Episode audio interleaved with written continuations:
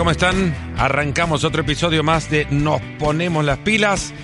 Una maravilla esto que nos permite cruzarnos con ustedes que están escuchando, fieles oyentes a esto. Un agradecimiento además porque nos han escrito de varias partes del planeta para contarnos desde dónde lo escuchan, qué hacen mientras lo están escuchando. Eh, comparten con nosotros la experiencia que hemos creado desde el arranque de este ciclo mismo de poner una mesa virtual, tomarnos un café tranquilos y hablar de deportes y regularmente más de fútbol que de otros deportes con nuestros invitados. Hoy un precurs- precursor de, de un camino que luego seguirían muchos otros. Sí, antes de él también hubo eh, quienes se atrevieron a cruzar el charco e ir a probar fortuna desde un fútbol que no era regularmente visto, desde una tierra que no era regularmente vista como tierra futbolera. Pero vaya si las cosas han cambiado y alguien que puede contar la transición de lo que fue a lo que es hoy es quien nos acompaña también. Lo llamaron el bombardero del Bronx en su momento, en la joven naciente, en el amanecer de una liga que también ha cambiado mucho y que fue testigo y sigue siendo ahora desde otro lado testigo de su crecimiento. La bienvenida, nos ponemos las pilas a Giovanni Savarese, técnico del Portland Timbers de la MLS, subcampeón de la última temporada y a punto de arrancar una segunda campaña al frente del equipo de Portland. Giovanni, gracias de verdad por estar con nosotros. No, gracias a ti, Fernando. Un placer estar contigo y compartir este momento. Sí, una charla distendida, Gio. La verdad que es eh, la posibilidad de cruzar eh, la llamada y encontrarnos en, imagínate, una mesa en la que tengamos una buena taza de café y empecemos a disfrutar de, de la conversación. No es entrevista ni nada de eso, así que te podés relajar, poner los pies en la mesa tranquilamente, que acá lo que vamos a hacer es hablar y nada más. Sí, el, el expreso lo tengo ya listo, así que estamos perfectos. ¿Cuántos al día, Gio, para arrancar? ¿Cuántos expresos? no, a mí me encanta. Tengo una maquinita acá de expreso en mi oficina, así que mínimo dos o tres uh, por día eh, es importante. Eh, después de las comidas siempre y, y, cuando tenemos las reuniones siempre el café eh, es sumamente importante. Gio, eh, venís de familia italiana, ¿aprendiste a tomar el café como los italianos? O sea, puro expreso, nada de un café largo, ni, ni nada de eso. No, café largo nunca. Eh, prefiero un té, en, en, en, ese caso sí, un cappuccino, un latte en la mañana siempre, siempre es bueno. Pero crecí en una casa, como bien dices tú, italiana y, y el espresso era fundamental. Y ahora inclusive eh, se ha aprendido también a tomarlo sin azúcar y, y a saborearlo un poco mejor. Mira que yo sin, az sin azúcar lo tomé desde los primeros días también. Sí, sí, no, no, así es si la no mejor manera de tomar el espresso. Exactamente, así no le cambias el, el sabor.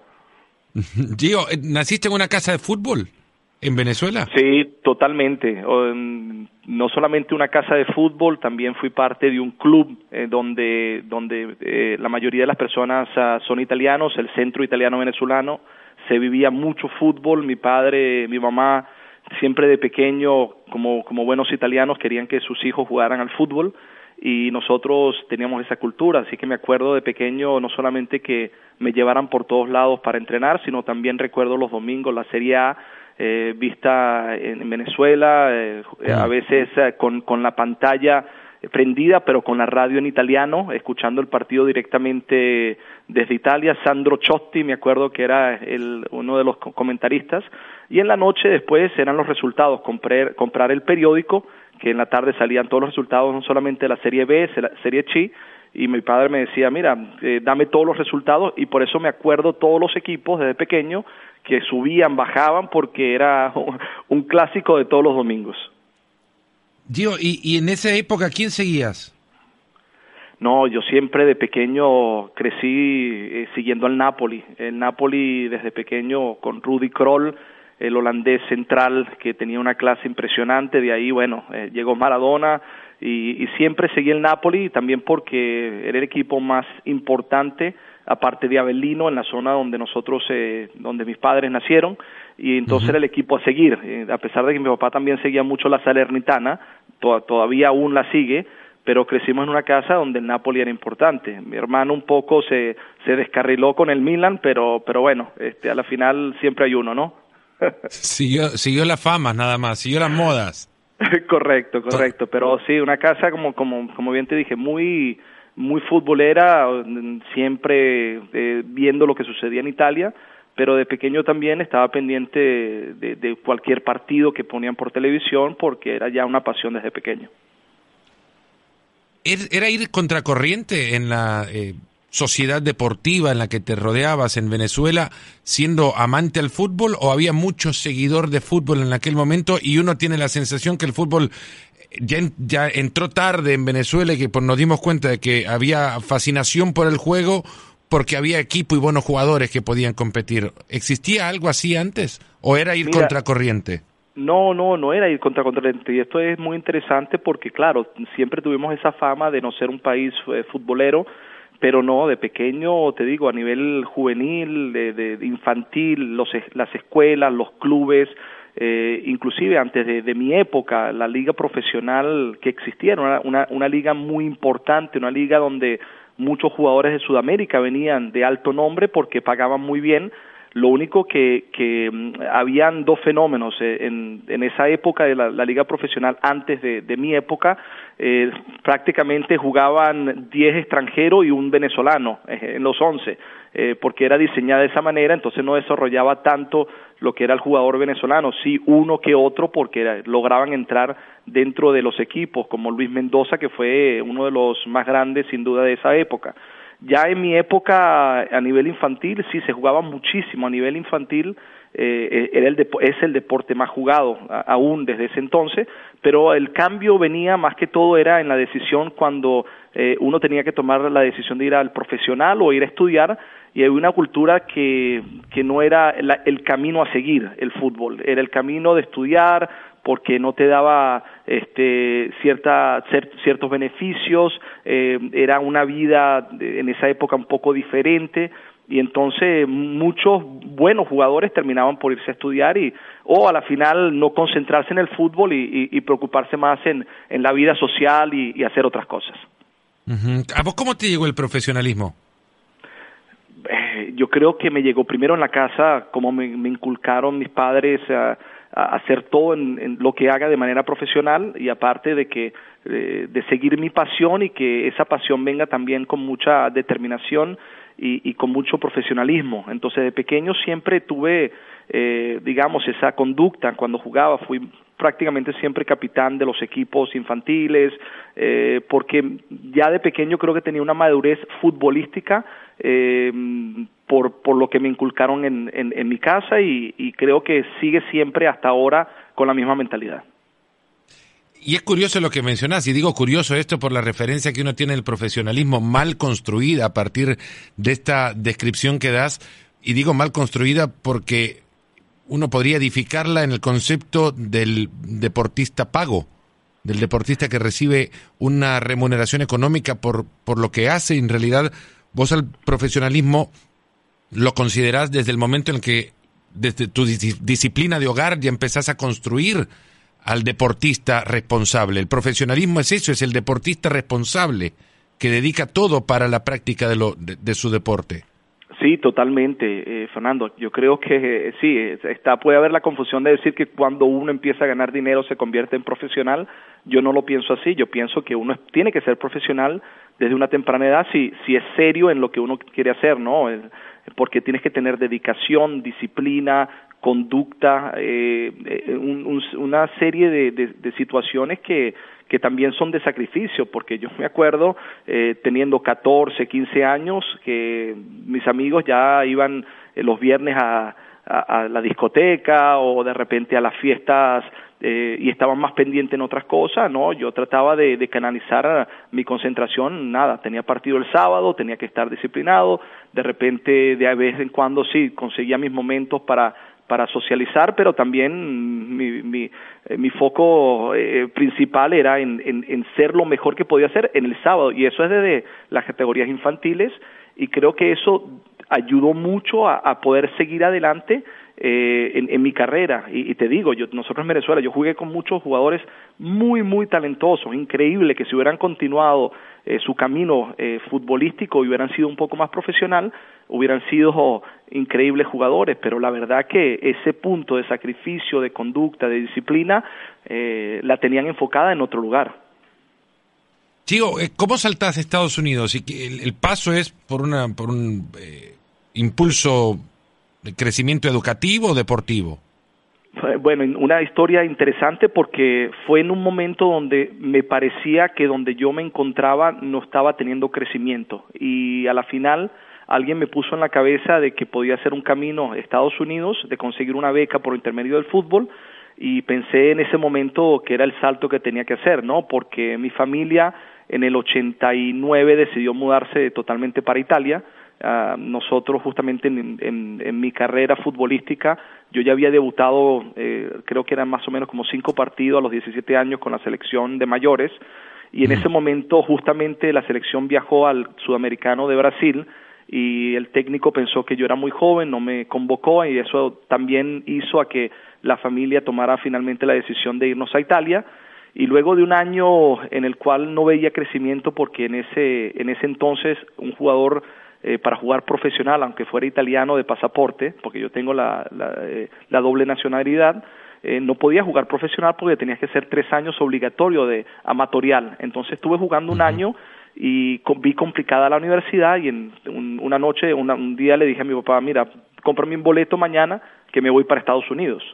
Y mi papá le dijo a mi mamá, yo creo que este se volvió loco, eh, hay que ver qué le está pasando. Porque ¿Tenías plan? ¿Tenías, ¿Sabías con quién hablar? ¿A dónde ibas a llegar?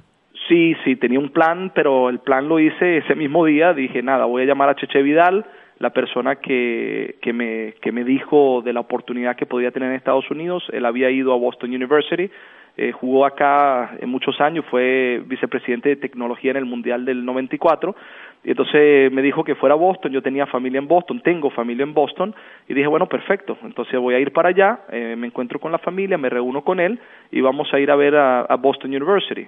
Fui con él y inmediatamente me ofrecieron una beca completa para, para eh, frecuentar Boston University. De ahí fui a visitar a unos amigos en Nueva York, eh, en la Universidad de Long Island. Me, me encanté, me enamoré de Nueva York justamente eh, en ese momento ya había estado antes, pero dije, nada, yo quiero estudiar acá por esta ciudad. Y a la final me ofrecieron la beca don Arnold Ramírez, eh, costarricense, que fue mi técnico ahí en la, en la Universidad de Long Island por cuatro años. Mm. Digo, saltando un poco a, otro tema, pero rápido volvemos al fútbol. El otro día mis hijos veían una película de Nueva York y me decían, uh, ¿se imaginan cuando Nueva York no, no, tenía mucha gente? ¿Es así la referencia que uno tiene de Nueva York, que siempre está llena de gente, o también a principios de los 90 había, había menos gente en las calles? Sí, no, no, no, no. Nueva York yo la conozco siempre completa, activa, viva, eh, no duerme, o sea, por eso el dicho eh, está, está eh, en, en, lo que uno ve en, en la ciudad. Y, y, yo me acuerdo una, una Nueva York súper activa, claro, diferente, ¿eh? o sea, ha cambiado. La verdad que cuando yo llegué me recuerdo que habían zonas donde era muy complicado caminar, habían la 42 uh, en, en Manhattan, era una zona donde no se podía estar, eh, habían lugares donde uno tenía que ser inteligente para no frecuentar o pasar por ahí porque eran peligrosos y la New York que ha crecido ahora, la verdad que esa, esa es un lugar muy, eh, ¿cómo puedo decir?, este, abierto para, para estar en cualquier lugar y ha crecido de manera increíble, pero siempre ha sido activa. Tío, bueno, te, vas a Italia eh, y, el salto a Italia, ¿cómo fue? ¿Te, ¿Te, llamaron de allá o también en un momento dijiste, a ver, consigo un pasaje y voy a ver cómo le hago para aterrizar en el fútbol italiano? No, no, el fútbol italiano, en esa primera oportunidad fue porque mi, mis padres quisieron regresar a Italia. En una segunda oportunidad, aquí estaba jugando ya en la Major League Soccer, en mi cuarto año estaba con el New England Revolution, y en ese momento recibo la llamada del Perugia eh, y el interés del equipo en quererme comprar. Yo pensé que era un momento importante para hacer un salto, un salto a Europa. Eh, estaba muy contento en la Major League Soccer. De verdad que tengo que darle muchísimas gracias a esta liga eh, y me siento orgulloso de haber sido parte de, de, del inicio de la liga, pero en ese momento pensé que el salto a Europa para tener un otro crecimiento futbolístico, para aprender nuevas cosas, era importante, sobre todo en Italia, eh, a la Serie A, para mí fue tomar una decisión que creo que la tenía ya en la sangre. Entonces eh, me compraron, hice el salto a Perugia, pero justo cuando llegué a Perugia la idea de ellos era diferente, y me mandaron inmediatamente a un equipo de tercera, que era el equipo que querían que ganara el campeonato, que era la Viterbese, que habían llenado el equipo con muchos jóvenes talentosos, eh, jugadores como Bayoco, Di Loreto, o sea, tantos jugadores que jugaron en la Serie A, Liberani, que luego fueron parte Fabio de, Liberani, sí. Sí, claro, eh, Fabio estaba con nosotros, entonces era un equipo muy, muy talentoso y a la final me mandaron para allá y lamentablemente en el último partido contra el Ascoli no ganamos el partido para hacer el salto a la Serie B y un poco ahí se descontroló la situación. El uh, presidente Gauchi decidió dejar el club y nosotros algunos nos quedamos uh, entre, entre clubes y ahí es donde tomo la decisión de dejar eh, e irme a Inglaterra, Swansea, porque pensé que era un, un paso mejor en ese momento para mi carrera. ¿Te ibas abriendo tu camino o, o ya contabas con un representante? Ya contaba con un representante. Mi representante me ayudaba eh, a conseguir ciertas cosas. Eh, me llevó él, me consiguió la oportunidad de ir a Italia, la, me consiguió la oportunidad de ir a Swansea y no, sí, seguro, eh, es importante un agente en ciertas cosas para, para abrir el camino y sobre todo para, para negociar y, y asegurarse que el, que el jugador llegue en buenas condiciones para concentrarse solamente en jugar. Gio, eh, el Perugia que mencionabas tenía también a un curioso futbolista en sus filas y creo que estás imaginando por quién voy a preguntarte ahora y qué tal fue la experiencia, por mucho que estuviste poco en ese equipo, pero ahí estaba el Sadi Gaddafi, ¿no? El hijo de Muammar eh, Gaddafi, el, líder libanés. Sí, correcto, fue parte de ese equipo eh, y tantos otros. E-, ese, equipo de Perugia era un equipo interesante porque apostaba a talento joven, a talento de otros lugares donde los equipos italianos eh, no se atrevían a, traer jugadores de esos lugares y como bien dices tú, había una relación también eh, con Gaddafi ahí y, él terminó, el hijo, yendo a, jugar con, con el club, eh, donde creo que lo hizo por una temporada, si me acuerdo bien solamente, pero estuvo como parte de la plantilla. Eh, llegó a jugar un par de otros equipos, estuvo en Udinese y en la Sampdoria también. El, hijo de bueno, los Gaddafi fueron accionistas de la Juventus por buena por buena parte. Sí, correcto. Sí, fueron parte... Ayudaron a los Agnelli mucho en la FIA también. Sí, correcto. Fueron parte de muchas situaciones en, en Italia este, y a la final, claro, eso ayudó mucho a, que el hijo pudiera conseguir ciertos lugares donde donde donde jugar y, sobre todo Perugia fue el equipo que tuvo la valentía de, de traerlo de primero, ¿no? Para para darle la oportunidad de jugar con ellos. ¿En qué categoría estaba el Swansea, Gio, cuando llegas a él?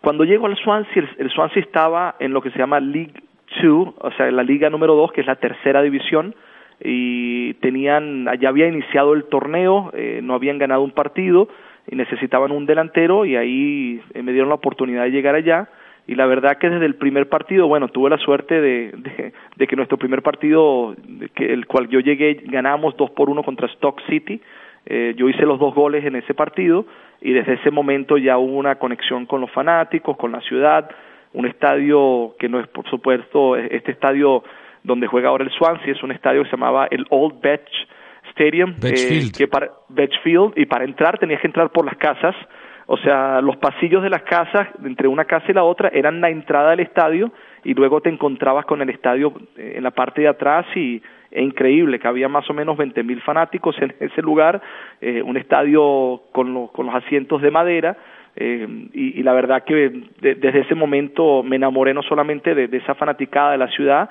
sino también del fútbol inglés. Sí, ahora viendo fotografías del Betchfield que, que dejó su lugar para que construyeran Liberty Stadium, que es donde juega el Swansea, que todos conocemos, por donde pasó Ladrup, eh, en fin. Eh, es un estadio que parece haber sido construido en parte, ¿no? Es como que, a ver, ahora tenemos plata para construir esta tribuna, hagámosla, pero distinta a las otras.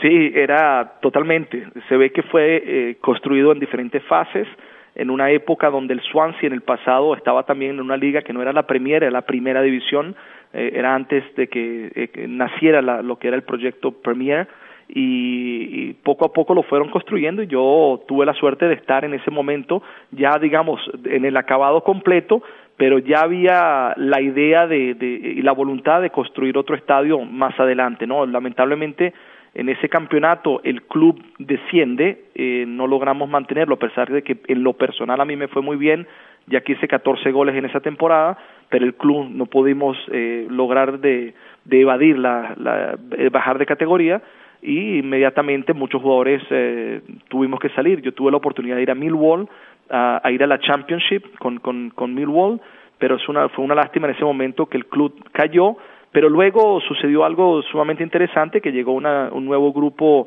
eh, de fanáticos eh, que se unieron y, a la final ellos se hicieron cargo de levantar el club y lo llevaron rápidamente a la Premiership en, algunos años.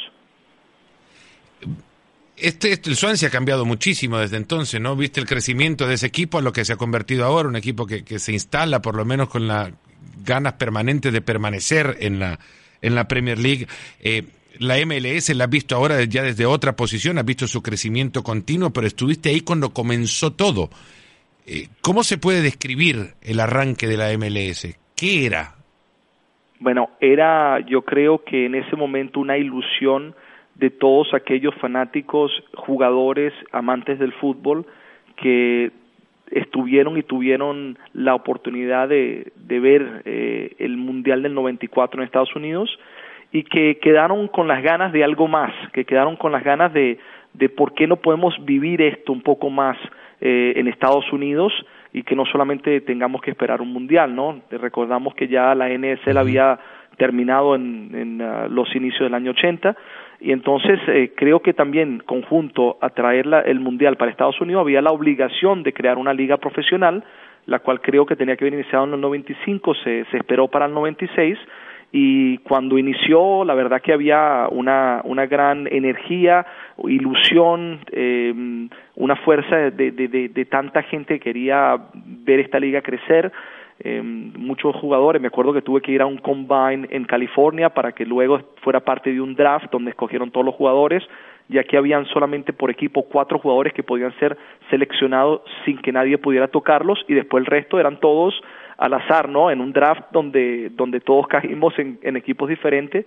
Yo tuve la suerte de caer en el Metro Stars, ya continuar en Nueva York, y había la ilusión de, de, un crecimiento rápido, ¿no? Los primeros partidos nosotros como, como equipo teníamos un, una media de 30 mil fanáticos por partido, o sea que había de verdad eh, mucha energía y mucha ilusión de que creciera la liga rápido fuiste dirigido en esas en esos primeros partidos en el en, el Metro Stars por técnicos de bastante nombre eh, que bueno Carlos Queiroz estaba haciendo también un poco su nombre en, la dirección técnica pero ya llegaba Parreira por ejemplo a dirigirlos Sí, sin duda. Eh, Bora Milutinovic, Parreira, eh, bueno, Firmani, que fue técnico también del Cosmos anteriormente.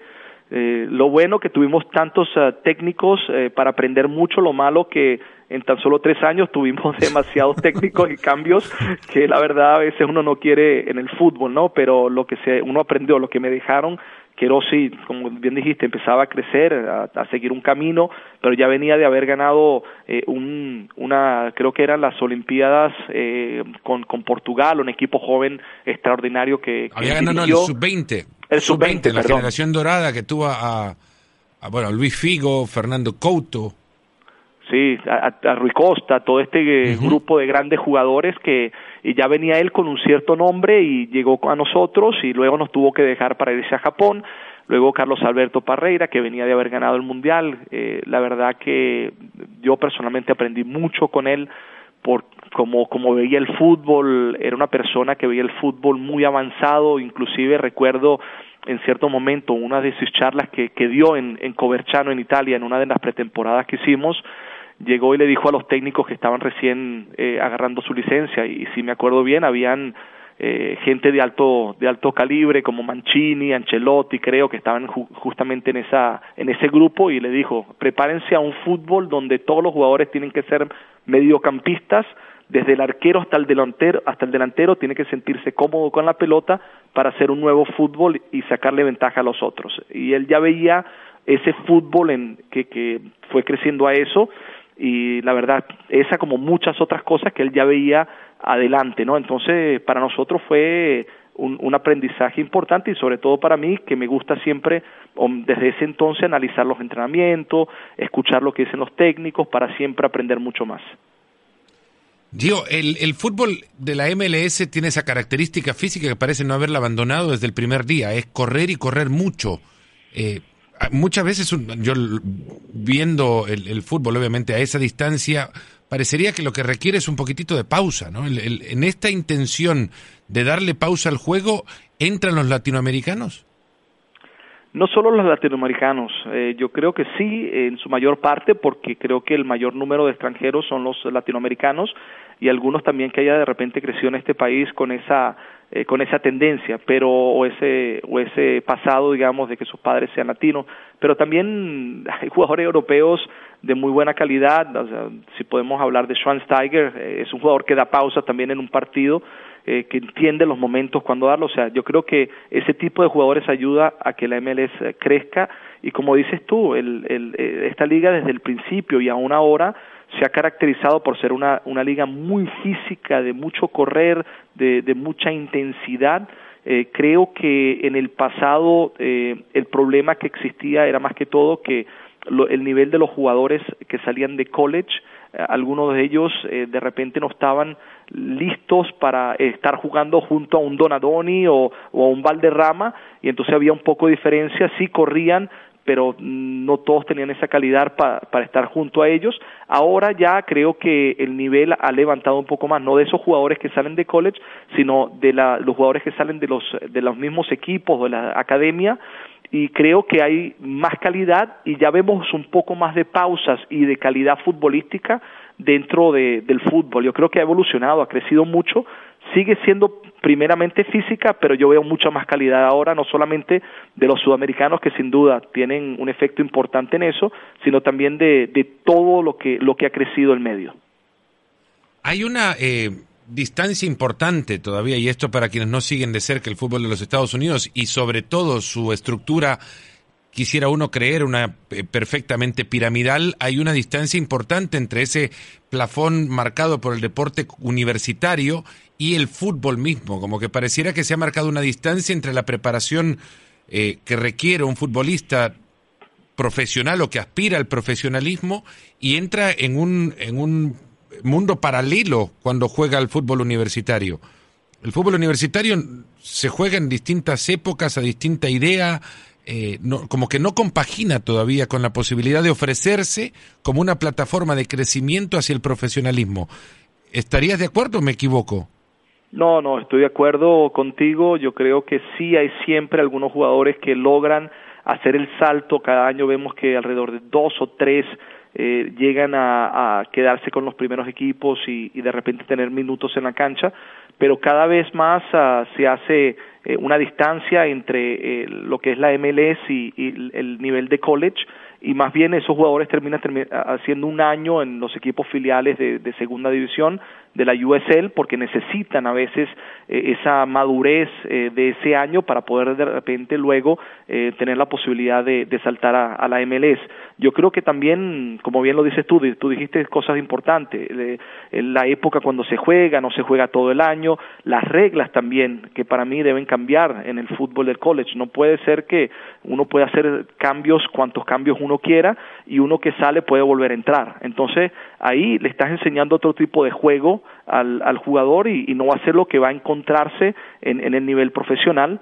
Y a la final, claro, también hay técnicos que hacen muy buen trabajo en el college y que ayudan a, al crecimiento de ciertos jugadores, pero creo que todavía las ciertas reglas que existen en el college no ayudan a ese crecimiento eh, para ser de mejor manera, ¿no? Y, y a la final yo creo que la MLS va a seguir creciendo más y más. La otra parte también es que ahora los jugadores talentosos, cuando tienen la posibilidad de saltar antes a la, a la MLS o ir a Europa o a, o a otro fútbol, eh, lo hacen ya mucho más rápido porque ven la, la oportunidad de, de garantizarse ciertos contratos de ciertos valores que antes no existían y ahora seguramente se asegura mucho más la, la vida y la carrera profesional en ciertos momentos haciendo ese salto antes de graduarse en una universidad. Giovanni, estás ahora ya metido de lleno eh, de nuevo en la MLS, habiendo pasado por el Cosmos de Nueva York como etapa de preparatoria para tu nueva carrera de entrenador. Eh, ¿Cuán complicado es o, qué grado de... A ver si trato de formular mejor la pregunta. Eh, antes hablabas de la de cómo aprendiste viendo los periódicos de los domingos que había tabla de posiciones y que los equipos en el fondo de la tabla corrían riesgo de caer a una división inferior y que los equipos de esa división inferior en la parte alta peleaban por ascender. Eh, ¿Cuán compleja es la competencia en una liga en la que no existe este modelo de, de torneo, a donde no hay ascensos y descensos? Sí, mira, yo creo que el ascenso y descenso es importante también para el desarrollo del jugador y el, el, desarrollo de los clubes. Eh, y para mí es algo que se ha implementado de buena manera en todos los países y algunos países, como bien lo sabemos, han, intentado cambiar ciertas cosas para garantizar que los mejores equipos no desciendan tan fácilmente eh, y, y que haya un control mejor, pero sigue existiendo. Yo creo que sin duda acá en Estados Unidos eh, es algo que, que, te hace pensar, ¿no? Que sería interesante e importante tenerlo también como parte de, de, esta, de esta liga, pero yo creo que también tenemos que pensar en, en, en otras cosas. Yo creo que tenemos que ver primero el crecimiento del MLS, que lo ha hecho de, de manera gigantesca. Yo creo que todavía eh, tiene que tener un crecimiento mayor para poder tener ese tipo de, de formato porque aquí se, se paga mucho para poder entrar a la liga, aquí eh, una vez que tú te estableces como club y tienes una ciudad que donde las cosas están funcionando, seguramente no quieres que ese, ese club baje o descienda a la segunda división porque puedes terminar eh, no teniendo el mismo impacto y crecimiento en, esa, en ese lugar donde ya has ganado territorio y has hecho un trabajo importante. Eh, yo creo que también se necesita tener una segunda división donde sea mucho más segura, completa, que se parezca más a la MLS. Yo creo que se están haciendo pasos importantes para tener la posibilidad de hacerlo en el futuro, el ascenso y descenso, pero creo que como estamos en este momento, creo que sería eh, una, un, algo eh, un poco complicado y, y que no sé si tendría el resultado que todos esperamos. Pero claro, eso también conlleva a que el formato a veces a ciertos equipos cuando ya no consiguen clasificarse a los playoffs, de repente se dan de por vencido, eh, no tienen la misma intensidad, eso no ayuda al jugador. Eh, Hay ciertas cosas que todavía seguramente son, son importantes, pero creo que el nivel competitivo ahora de la liga tiene a todos los equipos siempre activados. El hecho de saber de que la US Open Cup te puede dar la posibilidad de ir a, la Conca Champions te mantiene también ocupado en interesarte en la Copa y cada vez se está pensando en, hacer más partidos importantes para que todos eh, los jugadores este, siempre estén en, en, en, competencia para que se sigan desarrollando. Es, una, es un aspecto que regularmente, bueno, que hace regularmente el comentario sobre la MLS. Eh, uno muy concentrado en la, en la distancia que hay en su formato y su formato de competencia también por la calendarización de partidos, diferente a aquel al que aspira a llegar, que es el, de una liga de relevancia mundial que se le reconozca mundialmente. Ha dado muchísimos pasos y creo que eh, vos no vas a negarlo y nadie lo podrá hacer tampoco, que la llegada de jugadores como David Beckham en su momento elevan la consideración de la liga y su relevancia eh, mundial, ahora la presencia de Zlatan Ibrahimovic. Eh, ¿Qué tal es enfrentar a un jugador como Zlatan como técnico? Bueno, primero debo decir que totalmente de acuerdo contigo. Hay un antes y después de Beckham en esta liga y eso eh, nadie lo puede negar. Y la llegada suya y como, como ahora lo ha hecho Ibrahimovic uh, muestra que esta liga es una liga que puede atraer jugadores importantes y que esos jugadores todavía pueden contribuir a, a, a que crezca esta liga del, del, del, punto de vista de espectáculo, de, de, profesionalismo en ciertos momentos, en ciertas cosas que son importantes y que estos jugadores siempre que vengan con con la actitud correcta y que todavía pueden contribuir dentro de la cancha, yo creo que van a ayudar a que siga creciendo el fútbol. Ibrahimovic, uh, eh, yo creo que ha sido muy positivo en eh, lo, lo, que ha traído para, para la liga, enfrentarlo como técnico, como club, no es fácil, es un jugador que, que, que es ganador, es uno que no, no, no, no quiere menos que, que salir siempre victorioso en, en, cada partido, en los lugares donde ha estado siempre ha ganado y, y pone el empeño eh, para siempre levantar su equipo y ser un ejemplo eh, para sus compañeros. Así que para mí fue importante que haya llegado y que sobre todo que haya preferido quedarse otro año más eh, para seguir compitiendo con el Galaxy. Y ahora el gran reto tuyo como profesional eh, ya de esta nueva profesión es repetir o por lo menos dar un paso más del que diste la temporada pasada. Metiste a tu equipo en finales y eso, eh, ¿te lo imaginabas? Cuando tomaste el equipo, las riendas del equipo, esa era la varilla que, que, que tenía que superarse, meterse de nuevo en una final. Mira, Fernando, yo te digo, yo nunca inicio un campeonato desde que empecé como técnico profesional hace eh, siete años atrás, eh, nunca pensé de que voy a llegar a la final. Yo siempre pensé es trabajar día a día y, asegurarme de que, de que ponga la atención lo máximo que pueda a que cada partido seamos lo mejor que podamos ser y ganar esos partidos. Y claro, siempre con la meta por dentro, llegar a una final, pero nunca me pongo nada, vamos a llegar allá y ver demasiado lejos porque uno creo que pierde el foco. Eh, y gracias a Dios de esa manera me ha ido bien porque en todos eh, los años que he sido profesional eh, solamente una vez llegué a la semifinal y todos los otros años he estado en una final y eso me, enseña que, eh, que, lo más importante es enfocarse en lo que uno tiene adelante, en la primer, el primer entrenamiento, el primer partido que uno va a jugar y de esa manera eh, ir canalizando su equipo y Dios mediante crear una cultura que esa cultura sea fuerte para creer que podamos hacer algo importante. Y eso fue lo que hicimos el año pasado y vamos a tratar de hacerlo este año nuevamente con esa misma mentalidad, pero entendiendo, y eso es lo que vamos a hablar el, día de hoy eh, con los jugadores, de que no lo que hicimos el año pasado nos va a llevar a, ser exitosos este año y tenemos que vivir del presente, así que vamos a tener que hacer mucho trabajo. Esta charla la grabamos con Giovanni el día mismo en el que arranca el Portland Timbers su primer entrenamiento de esta nueva temporada. Eh, podríamos ya el discurso lo vas a dar una vez escuche esto al aire y, quisiera saber si ya lo tenés pensado. ¿Sabés qué le vas a decir? Y si lo sabes, ¿en qué te inspiras? No, me inspiro en muchas cosas y ya claro, está completamente en mi cabeza lo que, lo que voy a hablar con los muchachos es de, que primero este, ellos sean la energía que, que lleve adelante este equipo, que el conjunto siempre va a ser eh, lo más importante, más, más importante que un jugador eh, individual y que eh, el año pasado construimos algo, una plataforma que nos puede ayudar para este año, pero tenemos que eh, iniciar con, con la mentalidad que es un nuevo año y, y prepararnos para todo lo que tengamos que hacer y sacrificarnos aún más porque el año pasado llegamos ahí, pero no pudimos llevarnos el trofeo más importante y este año tenemos que asegurarnos de trabajar inclusive más para poder entonces llegar con más seguridad a, lo que queremos conseguir. Pero pensando, como te dije, del día a día y que sobre todo eh, las cosas pequeñas ah, que son grandes, llegar siempre puntual, asegurarse de tener buena comunicación, asegurarse de que estén preparados para el entrenamiento, eh, todo eso va a ser fundamental y hemos hecho algunos cambios para que esta pretemporada sea diferente a la del año pasado y que no inicie con, con la misma este, iniciativa y que ellos se tengan que adaptar a algo un poco diferente y eso lo va a dejar sentir a ellos de, que es una nueva temporada. El, sentar las bases para un comportamiento de vestuario, ¿no? El sentar las bases, lo básico para el, la, la armonía de, un grupo, ¿no? La, puntualidad, por ejemplo, el respeto al tiempo del otro.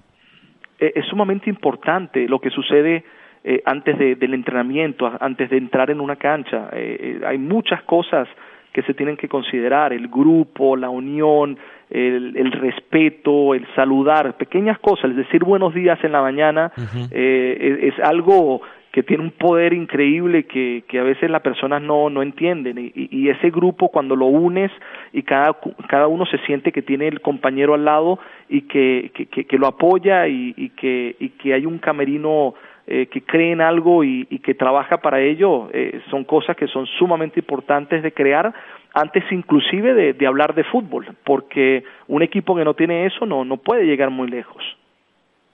Y doy fe, doy fe de lo que dice Giovanni Savarese, porque entrando en contacto para invitarle a aparecer en este, en este podcast, en este espacio de Nos Ponemos las Pilas, le escribí, hola Gio, ¿cómo estás? Bueno, te cuento todo esto, podrías tal día, y la respuesta inicial de Giovanni fue, hola Fernando, buenos días.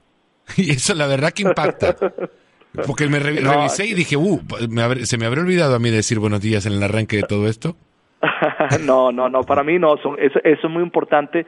Como te digo, de mi casa siempre me enseñaron a, decir eh, gracias, eh, buenos días, eh, buenas noches, buen provecho.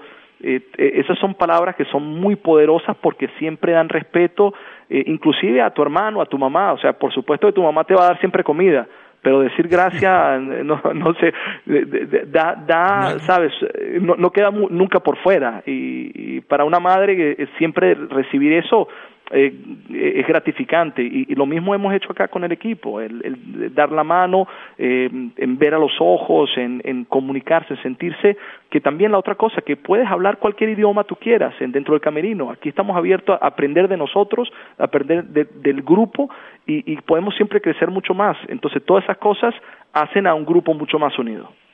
No hay que subestimar el valor de esas dos importantísimas palabras para la buena convivencia, el por favor y las gracias. Antes de darte las gracias, te quiero preguntar también cómo haces, llevan un vestuario de, de 12 nacionalidades para comunicarse bien.